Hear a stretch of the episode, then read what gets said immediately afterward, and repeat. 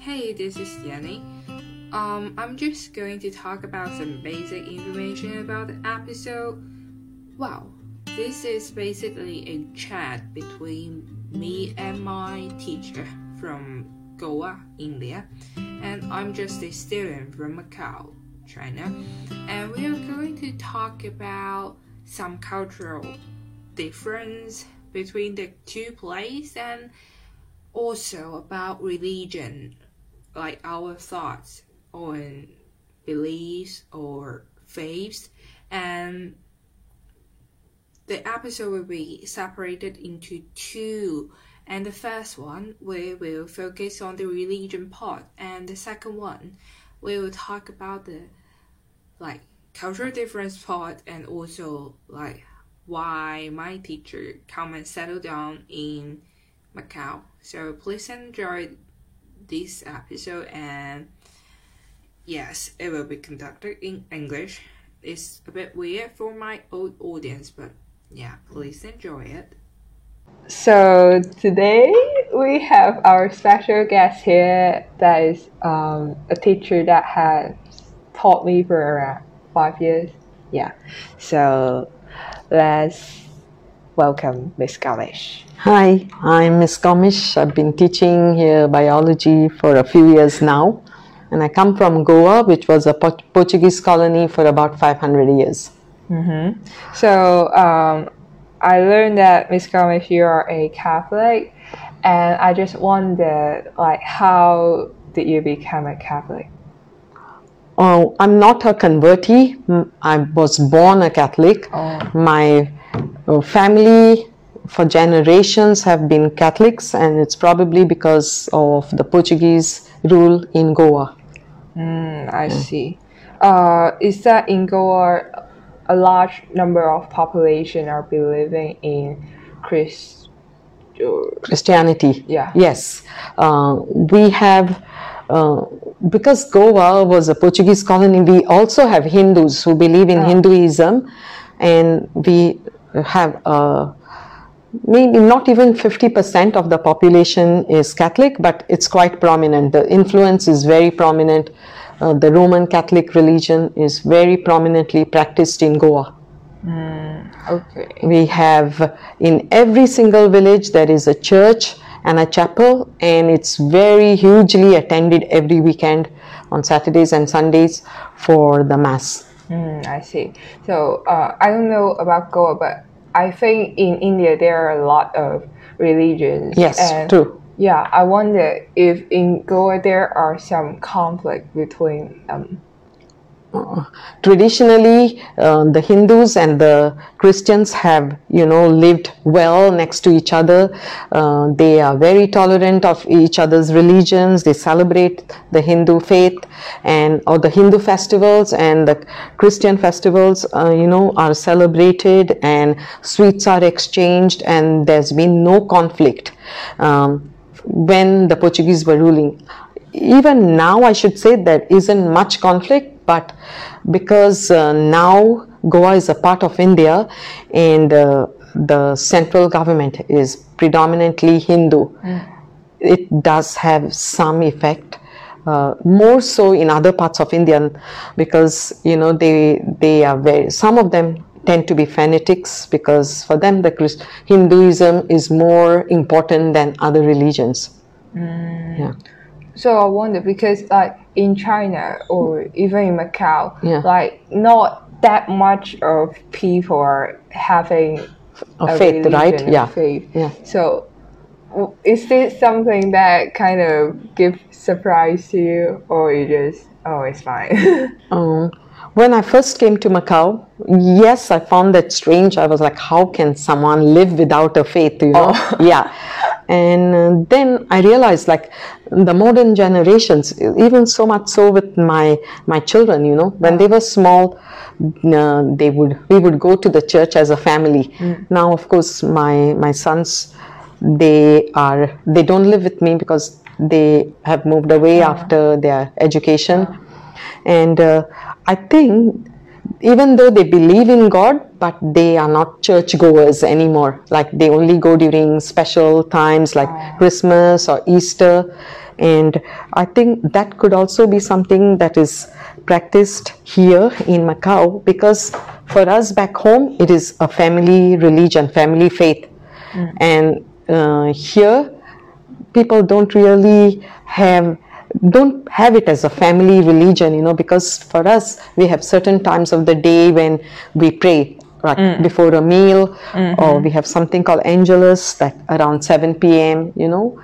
Yeah. Uh, and in goa the church bells ring at particular times like oh, yeah, in yeah Macau. at 12 o'clock in the afternoon they they ring. So they they are not just telling you the time of the day. They are reminding you that this is a special time. It's a time of prayer. Oh, yeah. You remind me that like um, the place we live nearby there's a church, like somehow church as well. Yeah. and in christmas it like it often rain during a certain period of time. Hmm. I, I just found the rain is nice but i don't know why they're raining.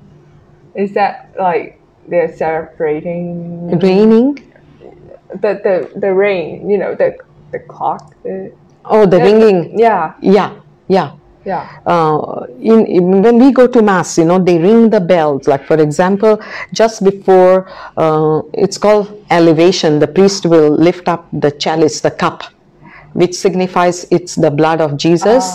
And then they also elevate uh, a host which is a piece of bread uh, which is round in shape and that is also like the priest elevates it and that's the time we believe jesus actually comes you know, on the priest, and then that uh, host and the wine changes into the blood and mm, body of Jesus.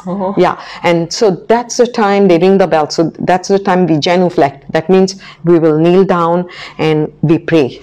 Oh, Yeah. I see. So, um, so you you have just said that you are born in the religion. Yeah. So I wonder, like, why, like, what what kind of thing that makes you continue to believe in it?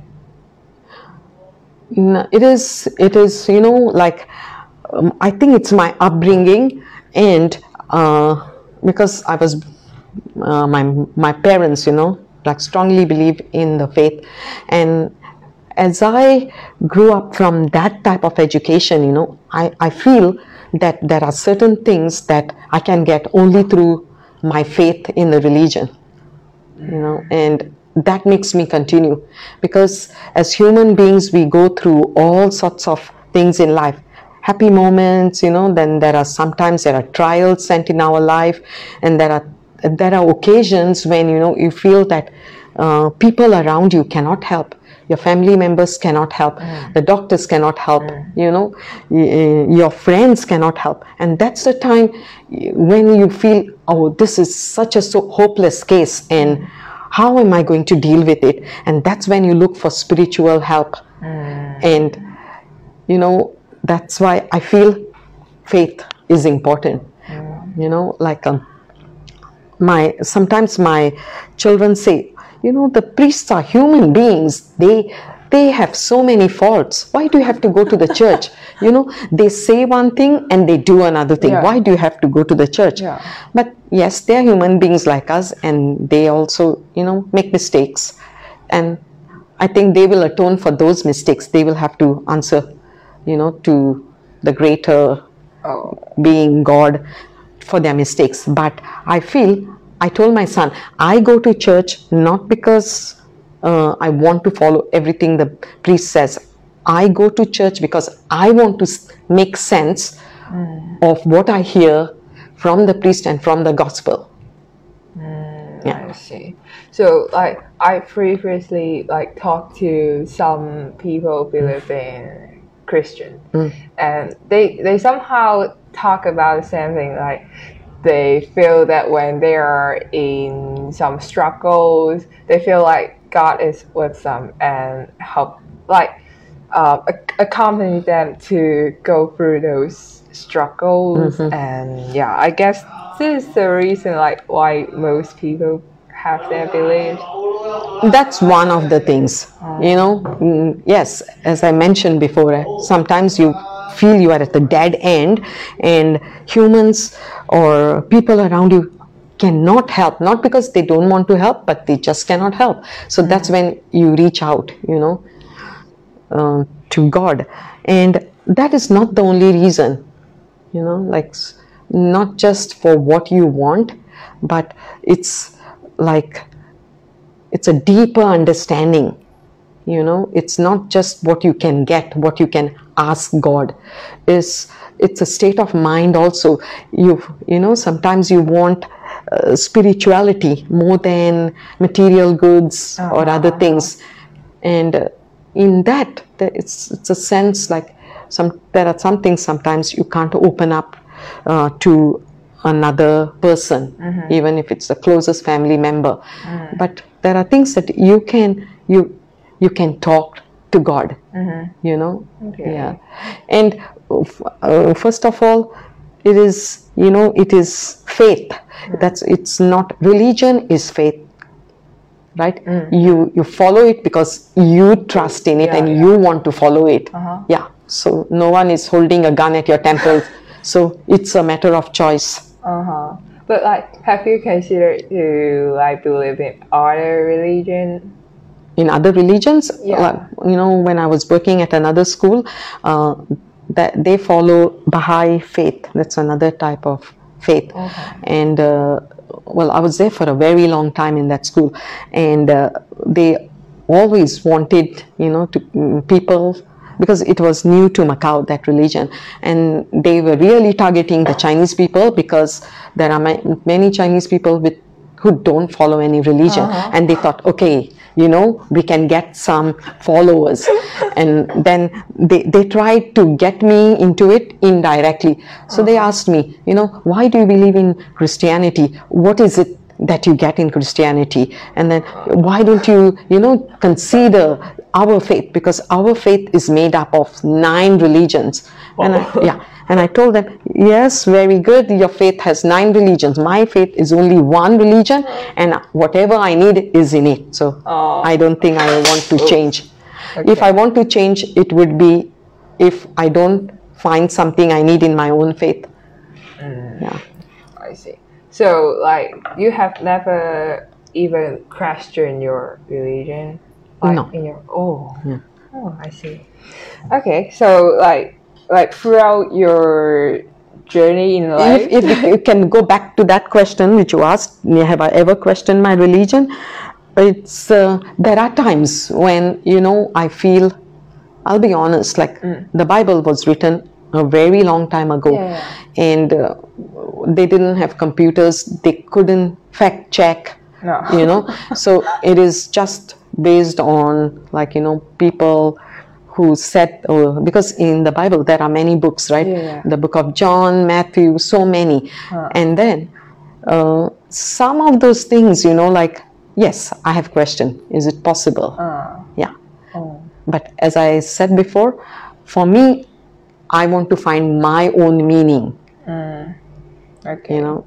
Like you you mentioned that in the bible something you're not believing. And i just like you know um in the bible it said that god created the world in six or seven days. And like we have just learned about evolution. Yes. Yeah. And like they are completely yeah. contradict. Yeah. So But I think uh, for me, as a person of faith and a person who believes in science, Uh-huh. uh, it's that you know, you marry the two together. yeah. Uh, what cannot be explained by science, you find it in your religion. you know, and there can be. They don't have to be two separate things. They they can be joined you know some things may not be logically explained in your religion but that is why it's called the faith but there are certainly parts that contradict right yeah they, how about those like which one will you believe in Mm, you know the for example evolution is a very slow process right for yeah. example and uh, the creation of god was a quick process Yeah. right so why do I have to question, you know, which one is which? uh, if I look at evolution as a science, yes, it is possible, you know. So if one is possible, why can't the other one be also possible? just just Yeah. hypothesis. yeah. okay. Um. All right. So, like, do you have some um, mindset or characteristic? Uh, char- char- characters. Yeah. yeah. Yeah. Yeah. Change because of your faith. Uh, with in certain things you know um, yes some things for example um, i may not approve of um, like fidelity you know Uh, fidelity? fidelity is like faithfulness like uh, so for me uh, i believe that if you are a married person you have to be faithful to your partner. So because in our faith it is considered as a sin adultery is considered a sin. And then uh, yes that is one of the things i i feel yes you know that you should be faithful to your husband or to your partner you know uh, certain things. Mm, and um, because now in the modern world there are so many things that are happening right? Uh, for uh, like homosexuality is looked down upon um, in the religion you know. Personally uh, for me if someone is a homosexual i would respect them as people. Hmm. But would i want it to happen to my kids? No. You know? But i i would not look down on anyone Yeah. you know? And if it happens to my kids probably it will hurt me a lot to start with but i will also have to learn to live with it. Hmm. Yeah. Okay. Hmm. you, I think um, your your your opinion are similar to most people. yeah right? it's because i think in this sort of thing it's not really your religion Yeah. it's just you as a human being Yeah, yeah, yeah Okay. Hmm.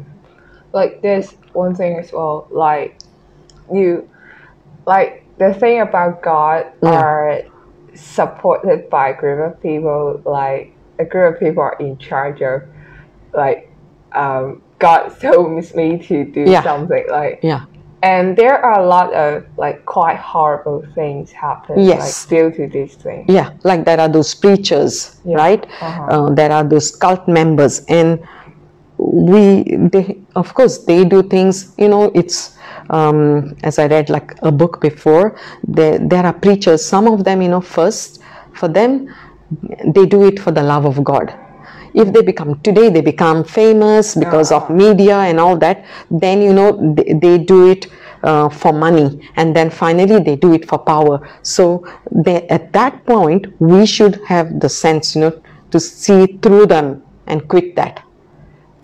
Because you don't need to follow preachers you know to gain like more better understanding in your religion because sometimes they take advantage yeah Yeah, yeah. yeah Like in middle, no, no, in like mid age or like in a long time ago. Yeah. Like, like because we um just in the religion, yes, people are with guilt, and Mm. for the church, they are selling some some kind of thing that yeah can help people to relive the thing, and I I, I just found that.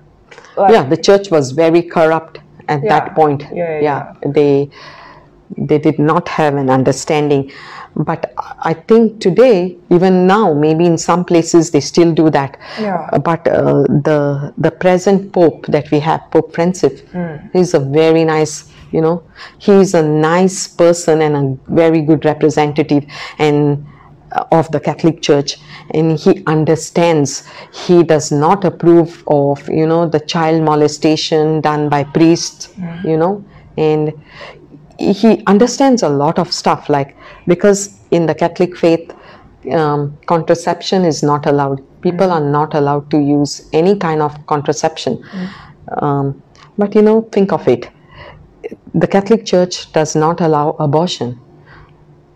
So what then? Why do they say don't allow don't use contraceptives? Because uh, human nature maybe somebody gets pregnant and doesn't want to have a child. Mm-hmm. So how instead of killing the child it's better to use the contraceptive and mm. not to conceive a child. Mm. So there are certain things in the faith that needs to change. Yeah. yeah. So everything changes. Even the priests have changed the nuns have changed. So certain things that they have gone on that have gone on for centuries have to change mm. yeah But there is like always this kind of corruption and yeah things Yeah. that happen. and it's that that those things like the corrupt ways or things come mainly because they're also human beings Yeah. you know who are led on by greed you know they want to be rich they want to be mm. powerful. And also uh, the catholic priests you know when they get when they take their vows as priests they mm. think that they are married to the catholic faith. And that's why the catholic priests are not allowed to get married to a ah, woman ah, ah. and have children. Mm. Yeah. But sometime maybe they have the urge you know to have sexual relationship. And when they do that that becomes a huge scandal and it's not allowed Ah. yeah Yeah. Like like for for me, like when I see these kind of things, I I just like lo- I kind of lose my confidence towards Yeah. like any religion. yes yeah. So I think that's why like one of the reasons that I don't have any faith at the moment. But yeah, we'll but uh, you know there are actually the preachers are from other other sects of christianity uh, catholic we don't really have catholic preachers like that. It's uh, in america you have many of these very famous preachers but they don't come from the catholic faith. They come from like uh, other like protestants or you know other forms of christianity. Oh, yeah. okay. that doesn't mean to say that there are no corrupt Mm. or uh, priests who do wrong things in the Catholic faith. There are as well. Okay. Alright, so this is the end of the first episode, and I really thank all of you for listening till the end. And yeah, and I would say like I really appreciate for Miss Gomes help, not just about this podcast, this project, but about like everything. I mean, Miss Gomes has been very a great teacher for me. And like yeah I I'm just a lady with a lot of questioning mind.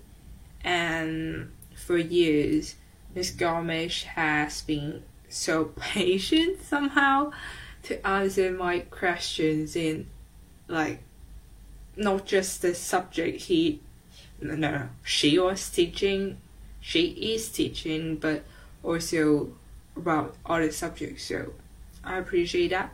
And there's are a lot of things as well and there's another story but anyway i'm not sure but still i think my english is somehow um they need improvement i mean i'm not sure whether you have noticed it or not but at some point in the episode i have been trying hard to add that like I have a British accent like and it's quite hard for me. Like even for now I am trying to have a British accent but it's hard. Especially when um you cannot like first of all like English is not my mother tongue and especially at some point when you're trying to figure out how to express something, what's the vocabulary that can pop up in your mind to express the thing you want to say. At that point, like you don't have the time to care about the essence. So, I guess there's some point, some sentence that I really have that accent, but for the others no. And another problem about my English is that at some point I talk in a way that even now, even when I'm editing, I cannot understand what am I talking about. Like I'm just talking about blur blur blur like this. Like, hmm, guess I need to somehow figure out, like, find some time to learn and improve my English. Yeah. So this is the first episode and we'll see like I mean um hope you guys can enjoy it and we'll see in the second episode. Oh yes, like you may wonder why am I trying so hard? Not trying so hard, but why would I want to speak in a British accent? I would say there's no there is no really reasons for that because it is just something that looks attractive to me when I see people, when I hear people speaking in that way, I will find it attractive. So that's it. That's the reason. And somehow I find if I can speak in that way, that is quite satisfying for me. So yeah, that's the reason. No big deal. 野梨与他的老师们系一档以人物访谈为主题嘅 podcast。 我會唔論國界立場嚟邀請有趣嘅朋友仔上嚟傾下偈，分享佢哋嘅故仔。希望大家喺聽完佢哋嘅經歷之後呢，會收穫到一份嘅樂趣，開闊咗少少嘅眼界，更甚至為人生帶嚟一啲嘅啟發。喺呢一度，佢哋唔淨止係啟發到我嘅老師啊，更會成為收聽緊你嘅老師。我係野梨啊，野生嘅梨子，一個喺澳門讀緊書嘅高三學生。